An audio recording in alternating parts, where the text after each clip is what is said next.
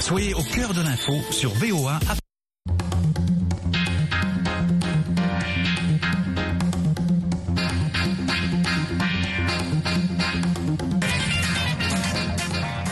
Bienvenue à l'écoute de l'émission interactive de VOA Afrique. À votre avis, Nathalie Barge avec vous dans les studios de la Voix de l'Amérique à Washington pour aborder la question des droits des personnes vivant avec handicap. Plusieurs pays disposent de lois de protection des personnes handicapées, mais elles ne sont pas toujours appliquées. Il n'est pas rare de les voir mendier dans certaines villes d'Afrique subsaharienne. Aussi, les handicapés restent confrontés à des stéréotypes négatifs ou des croyances culturelles.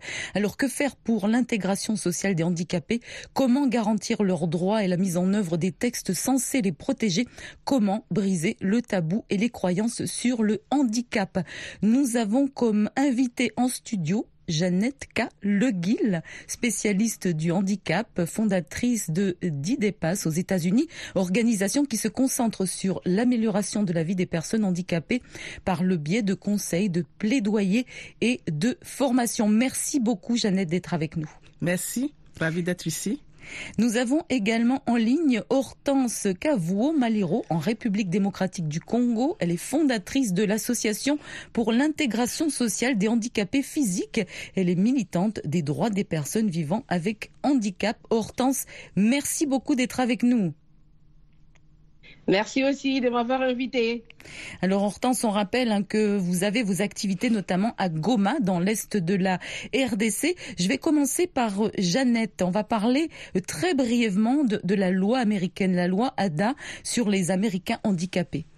Oui, effectivement, euh, la, la, loi ADA sur les questions de, de droits américains euh, cette loi adoptée en 90, c'est vraiment la plus inclusive euh, dans le monde. Et c'est cette loi qui a aussi permis euh, de créer la Convention relative aux droits des personnes handicapées à, à l'ONU. Et c'est cette loi également que le monde entier utilise. Mais malheureusement, euh, pour ce qui concerne l'ADA, évidemment, euh, cette loi interdit euh, toute discrimination contre les personnes handicapées dans tous les domaines de la vie publique, y compris l'emploi, euh, l'éducation, les transports et tous les lieux publics et privés ouverts au grand public. Mmh. Alors, à travers cette loi, vous avez la loi pour la réhabilitation, la loi pour l'éducation, et ce sont des lois vraiment fortes qui sont non seulement adoptées mais appliquées mmh. au quotidien. Merci beaucoup, Jeannette. Hortense, en République démocratique du Congo, dites-moi si je me trompe, il me semble qu'une personne sur dix vit avec un handicap, soit plus de 9 millions de personnes. Et il me semble aussi que le pays s'est doté d'une loi sur la protection, la prise en charge et l'inclusion des handicapés. Est-ce que vous pouvez nous en dire plus? Oui, oui, euh, il y a déjà la loi parce que normalement dans notre constitution, il y avait déjà l'article 49 qui, euh, qui, qui, disait qu'il qu faudrait une loi et voilà la loi euh, portant la protection des droits des personnes handicapées, elle est maintenant là et je pense que cette loi va euh, numéro 22 bar 003 euh, promulguée depuis le, le 3 mai 2020 va apporter un soulagement pour pour cette discrimination qui a eu euh, au sein de, la nation depuis plusieurs années, euh, depuis plusieurs euh, décennies. Merci beaucoup Hortense. Alors on va rester en République démocratique du Congo. On va écouter le docteur Rebecca Yambo. Elle est à Kinshasa. Par réflexe ou par instinct de survie, nous savons bien que lorsqu'un organe ne fonctionne pas, la personne développe une capacité qui fera que l'autre organe soit en hyper fonctionnement. Donc, euh, ce que nous déplorons, c'est que nous les considérons comme les personnes qui sont de trop comme une charge qu'on devait porter dans la société et non comme des capitales humains. Les accompagner, c'est bien, mais leur permettre de s'autonomiser, leur permettre de donner aussi pour euh, apporter quelque chose dans l'amélioration de la société ferait de, de capital humain et cela va développer la confiance en soi chez cette personne et cela sera un réel plaisir et un bonheur pour ces personnes. Voilà, c'était le docteur Rebecca Yambo. Elle est en République démocratique du Congo. Jeannette Caleguil, on a parlé de la loi américaine. On a aussi la Convention des Nations Unies relative aux droits des personnes handicapées.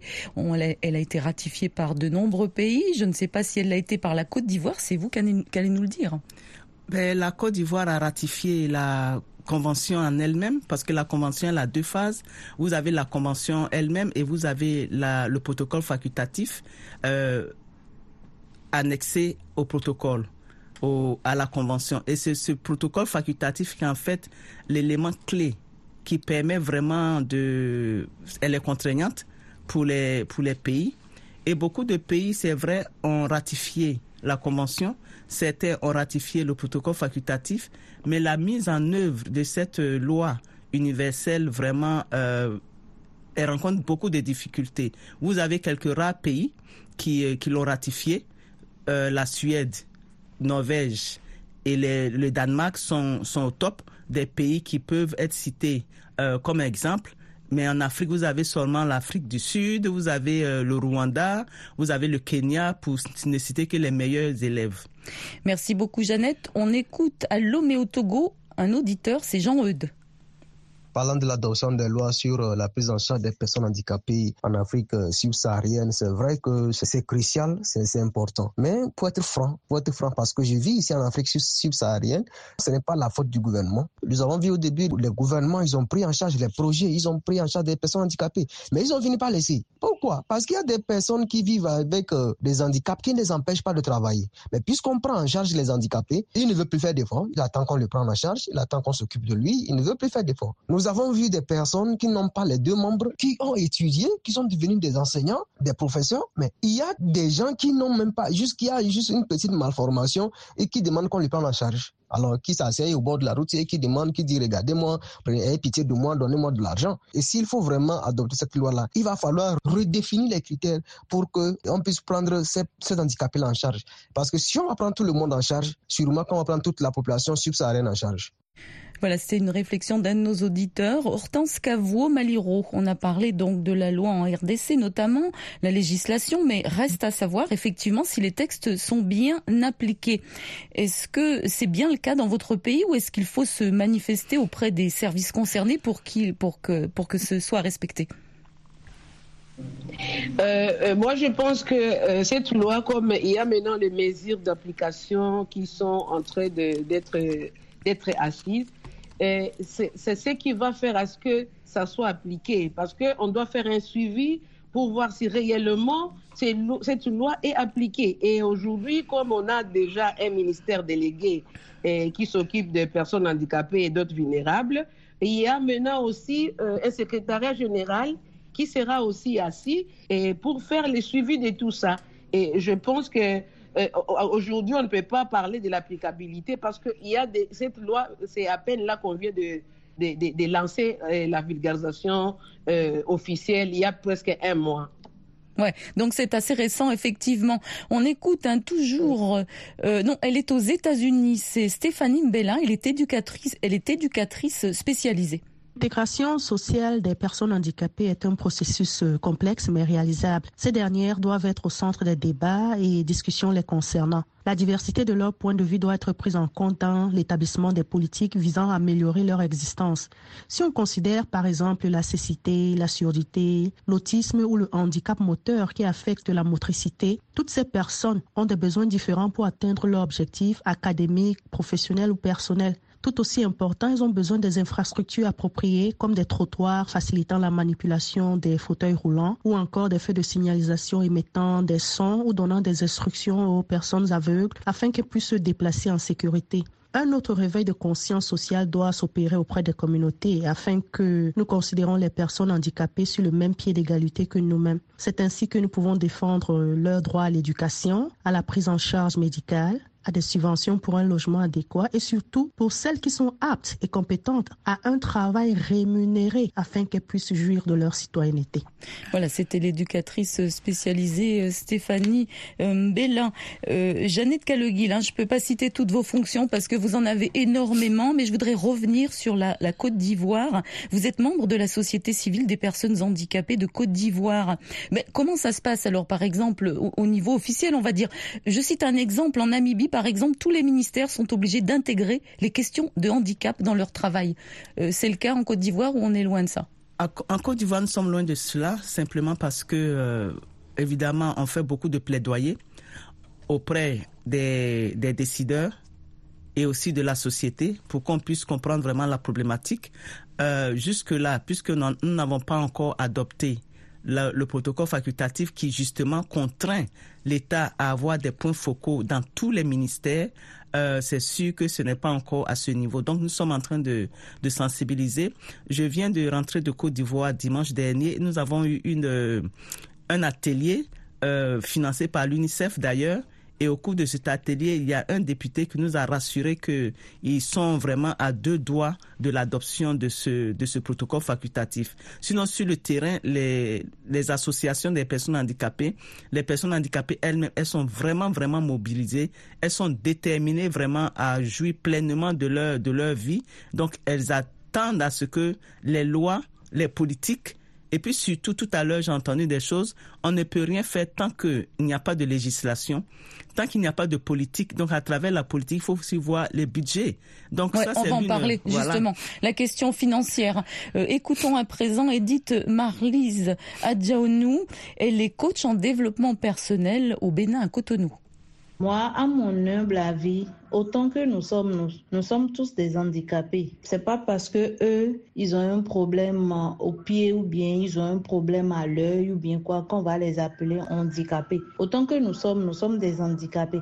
Parce que quand tu souffres de la tension, ça veut dire que tu as un handicap. Quand tu souffres par exemple de la sinusite, ça veut dire que tu as un handicap. Donc autant que nous sommes, nous avons notre handicap. Et ce que je voudrais dire à ces gens de personnes-là que nous marginalisons, que nous traitons mal, c'est que je leur demande d'avoir confiance en eux et de savoir qu'ils sont aussi des personnes comme nous, de ne plus se sous-estimer, de ne plus se sous-estimer et d'avoir confiance en eux et de faire ce qu'ils ont envie de faire sans préjugés, sans le regard des autres. Voilà, c'était Edith Marlise Adjanoun. Alors on a un auditeur euh, qui est au Mali, c'est Mohamed Bagayoko. Il a laissé son commentaire sur euh, WhatsApp. Il dit que les lois, quand elles existent, sont souvent des déclarations sans action concrète, alors que le plus grand nombre de ces personnes peuvent être insérées par des formations sur mesure. Il suffit que la société change de regard sur eux. Il faut que la société accepte de les voir travailler avec les valides. Il faut sensibiliser le patronat les intervenants pour les accompagner et une bonne implication des familles est indispensable pour la réussite des projets. Hortense Cavou Maliro, vous résidez à Goma. Est-ce qu'il existe dans cette ville des infrastructures de base pour l'accès aux personnes avec handicap euh, physique, notamment dans les lieux publics, les transports ou autres? Non, non, pas du tout. Il n'y en a pas. Les personnes avec handicap éprouvent des difficultés énormes à accéder aux lieux publics. Beaucoup vraiment d'infrastructures à Goma euh, ne sont pas adaptées aux conditions physiques de ces personnes-là. La, même chose pour les transports en commun. hein. Attendez juste un exemple. hein. Imagine une personne qui veut prendre de l'air, il veut prendre son verre et il va dans un bar. C'est très frustrant. Tout le temps qu'il va passer là-bas, il n'aura même pas accès aux latrines, aux- aux toilettes parce qu'il n'y a pas l'adaptation. Donc, euh, il n'y a, pas- il y a pas vraiment l'infrastructure adaptée. Et c'est ce qui est dommage. Écoutons à présent la réflexion de Asma Ouba. Elle est en Guinée, elle est, elle est syndicaliste. La situation des personnes handicapées en Afrique est déplorable. Compte tenu de leurs personnes physiques, nos cultures, nos traditions, et certaines personnes, même dans la société, les considèrent comme des personnes anormales. Ils n'ont pas leurs droits qu'il faut. Et il est nécessaire qu'il y ait une grande sensibilisation dans la communauté et que les gouvernements et les ONG travaillent ensemble pour que ces personnes retrouvent leur dignité dans la société et qu'on arrête de les stigmatiser, qu'on les considère comme les personnes normales, qu'ils ont droit à ce que toutes les autres personnes obtiennent dans nos différents pays. Nous savons tous qu'en Afrique, la pauvreté est galopante et si on est handicapé avec ça, on n'aura pas une situation facile, une vie facile. Donnons-nous la main pour soutenir ces personnes handicapées parce que ce sont des personnes comme nous. Ils méritent d'être soutenus et avoir une vie normale et une vie décente. Voilà, c'était la réflexion de Asmaouba en Guinée. Jeannette Caleguil, vous vouliez parler tout à l'heure effectivement euh, des questions de financement. On a parlé des infrastructures, ça coûte énormément d'argent. Qu'en est-il justement au niveau des équipements, des budgets de l'État? Le cas de la Côte d'Ivoire, vous voulez le citer? Oui, justement, je voudrais, euh, en fait, euh, je suis content d'en parler d'ailleurs, parce que nous venons de faire le lancement, la cérémonie de lancement de la formation des élus locaux, donc les maires, les députés, les sénateurs et les conseils régionaux, simplement parce que quand vous prenez les députés, ce sont ceux-là qui sont disons, qui doivent voter les, mhm. lois de finances et on les a sensibilisés et c'était du positif. On a eu aussi les mairies, les maires, donc on leur a dit qu'ils doivent travailler pour que leur collectivité soit, disons, inclusive. Et là aussi, le message est passé. Et l'année euh, prochaine, nous venons d'avoir une séance de travail avec euh, l'UNICEF Côte d'Ivoire. L'année prochaine, il y aura un programme de formation des élus pour que ces élus puissent, lorsque euh, se retrouvent devant un projet, la question de savoir est-ce que il y a un financement prévu pour l'inclusion des personnes handicapées. Et vraiment, pour nous, c'est, c'est un projet et nous félicitons le gouvernement ivoirien, nous félicitons l'UNICEF d'avoir pris cette, cette initiative et c'est l'UNICEF qui va financer parce que sans, sans investissement, tout ce que nous sommes en train de dire concernant les personnes handicapées, ça ne va aller nulle part parce que non seulement les personnes handicapées elles-mêmes, elles ont besoin d'être intégrées, d'être dans la société, mais cette société-là aussi doit pouvoir les, accepter, doit pouvoir les, les, accueillir, doit pouvoir les accommoder. Et donc ça prend de l'argent pour mettre tout cela en place. On écoute euh, Célic Gérard, il est tchadien. Vous savez qu'ici en Afrique subsaharienne, surtout, le problème d'handicap ou bien des personnes vivant avec euh, l'handicap, euh, c'est un problème euh, qu'on voit un peu partout. Et effectivement, ces personnes-là sont obligées d'aller mendier pour pouvoir vivre ou bien pour pouvoir avoir un peu à manger. Donc, vous savez que ce problème-là, c'est un problème qui est récurrent surtout beaucoup plus en Afrique ici. Pour pouvoir répondre à ces problèmes-là, ou bien pour pouvoir trouver la solution euh, afin de mettre ces personnes-là dans leurs droits. Il reste encore euh, un très long pas. Donc, je pense que le gouvernement a commencé même déjà à, intégrer certaines personnes vivant avec le handicap euh, dans la, société. même, il y a des dons qui sont en train de leur offrir. Donc, je pense déjà que ça, c'est un pas très important la réflexion de Gérard, un auditeur de VOA Afrique. Hortense Cavouo Maliro, euh, vous avez créé une école qui reçoit des enfants vivant avec handicap. Alors que proposez-vous aux élèves et quels sont les moyens dont vous disposez? Oui, euh, cette école, euh, We Are the School, elle est à oui, euh, c'est une école qui donne l'environnement favorable pour tout un chacun, donc l'accessibilité. Et c'est une école inclusive dans le sens que nous, nous formons les enseignants en écriture braille, en langage des signes, en pédagogie des handicaps et tout pour que ces personnes, les enseignants soient en mesure de les prendre en charge. justement, les, les, les, moyens sont vraiment limités parce que euh, ce sont des gens qui demandent beaucoup, et, mais on a juste, on a que deux partenaires qui nous aident. Il y a Stenastab qui essaie d'aider aussi par rapport au salaire des enseignants. Et il y a les CBM qui aident pour les appareils orthopédiques de ces enfants. Euh, donc, euh, du coup, nous nous, nous, nous, focalisons plus vraiment pour cette, euh, pour cette inclusion euh, dans l'éducation, pour leur permettre aussi d'être utiles euh, au sein de la société. On reste dans votre pays, Hortense, en République démocratique du Congo, écoutant euh, Clarisse Mongo, qui est coordonnatrice du ROFAKIN, le réseau des femmes autonomes de Kinshasa. Il y a beaucoup à faire pour l'intégration de toutes ces personnes vivant avec handicap en général, quoi, nous donnons vraiment une image négative de toutes ces personnes. Euh, image de rejet, et cela donne que nous avons comme conséquence euh, d'exclusion partielle ou totale, mais je crois, comme euh, vous voyez, on a un grand bon nombre de, de ceux qui continuent encore à mendier sur, sur la route. Et de tout ceci, je pense je demanderai aux ONG, aux organismes internationaux d'essayer de garantir leurs droits, d'essayer encore encore par l'inclusion à tous les niveaux. Et cela doit commencer dès le bas âge par la scolarité. C'est à ce niveau que tout doit commencer. Et de formation pour les adultes, essayer de les intégrer dans les systèmes de l'autonomisation financière. Et tout ceci, je crois, euh, ça pourra améliorer leur accès au niveau du travail, des espaces adaptés, bien aménagés aussi. Et je pense aussi qu'il faut une grande, grande, forte sensibilisation. Sensibilisation à eux-mêmes d'abord, les personnes qui vivent avec handicap. C'était Clarisse Mongo à Kinshasa. Jeannette Caloguil, vous avez entendu hein, la question de la stigmatisation, euh, surtout aussi hein, au niveau du handicap mental. Hein, ça reste un tabou. On sait qu'en Afrique, on a euh, de nombreux enfants, de nombreux jeunes qui sont confinés à la maison en raison de croyances qui euh, les considèrent comme une malédiction. Est-ce que il y a des sensibilisations justement pour pour dire aux familles, voilà, pour expliquer un petit peu aux familles que bon, ce n'est pas une malédiction?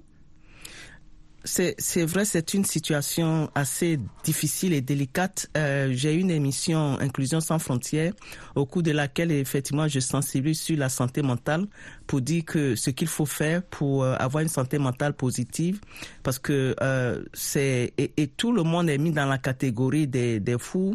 Mais ce qu'il faut retenir, c'est que nous n'avons pas suffisamment d'infrastructures d'accueil. Ça, c'est un. Et puis de deux, nous n'avons pas suffisamment de médecins, de, psychiatres, de, socio psychologues pour déjà les encadrer. Et euh, quand vous prenez tous les conflits qu'il y a aujourd'hui en Afrique, euh, la prévalence est sûrement très élevée euh, pour, pour les victimes de, de traumatisme. Donc, et les personnes pensent que c'est une fatalité et on se retrouve à l'église ou bien on se retrouve chez le féticheur pour pouvoir les soigner. Donc c'est vraiment un sujet et puis on n'en parle pas. Mm. Ah, donc notre rôle jusque-là, c'est de sensibiliser et demander aux familles, aux personnes, et donc on a donné quelques symptômes pour qu'on puisse reconnaître quand quelqu'un est en train de développer la maladie mentale et, et les premiers soins, les premières actions qu'on peut apporter pour aider l'individu. Merci beaucoup. Alors on va aller au Burkina Faso très rapidement pour écouter un auditeur. C'est Charles. Il est à Ouagadougou. Je crois que le gouvernement ne prend pas à bras le corps ce phénomène et vote des lois, ces lois ne sont pas appliquées. Et je crois que c'est là le véritable problème et le véritable souci dans notre pays. Vous allez voir des gens qui sont dans les rues, qui, qui demandent, même si au Burkina Faso, les gouvernements ont, ont augmenté le nombre de postes à pouvoir pour ces gens dans des situations handicapées, ça a augmenté. Mais je crois qu'ils peuvent mieux faire. Voilà, c'était Charles à Ouagadougou. Hortense Cavou Maliro, pour terminer euh, rapidement, qu'est-ce que vous préconisez pour euh, l'intégration sociale des personnes vivant avec handicap et comment garantir leurs droits et la mise en œuvre des textes censés les protéger? Oui, Nathalie, c'est seulement se mobiliser pour l'inclusion effective à tous les niveaux et faire un suivi pour l'applicabilité de tous les textes qui nous régissent et insister surtout sur la prise de considération de tout un chacun selon son handicap. Et on doit avoir un regard positif à leur endroit et, les personnes handicapées elles-mêmes doivent s'impliquer dans ces combats parce que c'est elles qui sont le, les, les, les, quoi, les premiers répondants et c'est elles qui doivent s'approprier de tout ça et, et booster ça.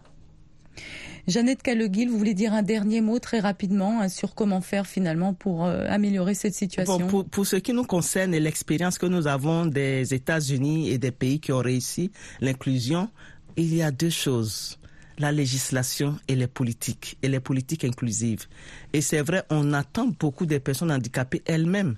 Mais vous imaginez déjà, il y a le handicap qui est là, et il y a le handicap, disons, environnemental, euh, sociétal, donc, ce qu'il faut faire, c'est vraiment militer, faire beaucoup de plaidoyer pour que justement on puisse investir dans l'inclusion des personnes handicapées, donc déjà la législation, et que cette législation puisse être adoptée, et une fois adoptée, qu'elle puisse être appliquée, et en plus avoir des politiques qui accompagnent la, la législation.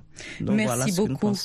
Merci beaucoup Jeannette Caleguil. Je rappelle que vous êtes spécialiste du handicap, fondatrice de DITEPAS aux États-Unis, organisation qui se concentre sur l'amélioration de la vie des personnes handicapées par le biais de conseils, de plaidoyer et de formation. Merci beaucoup à Hortense Cavou, Maliro, en ligne en République démocratique du Congo, fondatrice de l'Association pour l'intégration sociale des handicapés physiques, militante des droits des personnes vivant avec handicap.